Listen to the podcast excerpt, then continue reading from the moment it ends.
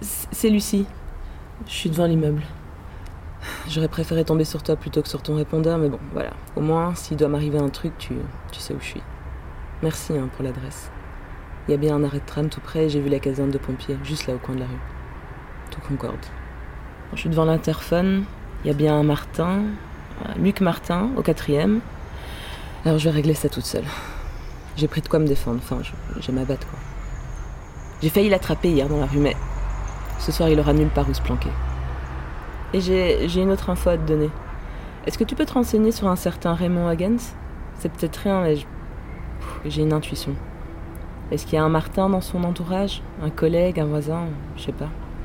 Enfin voilà. De toute façon, si, si on s'est pas trompé, ça change plus rien.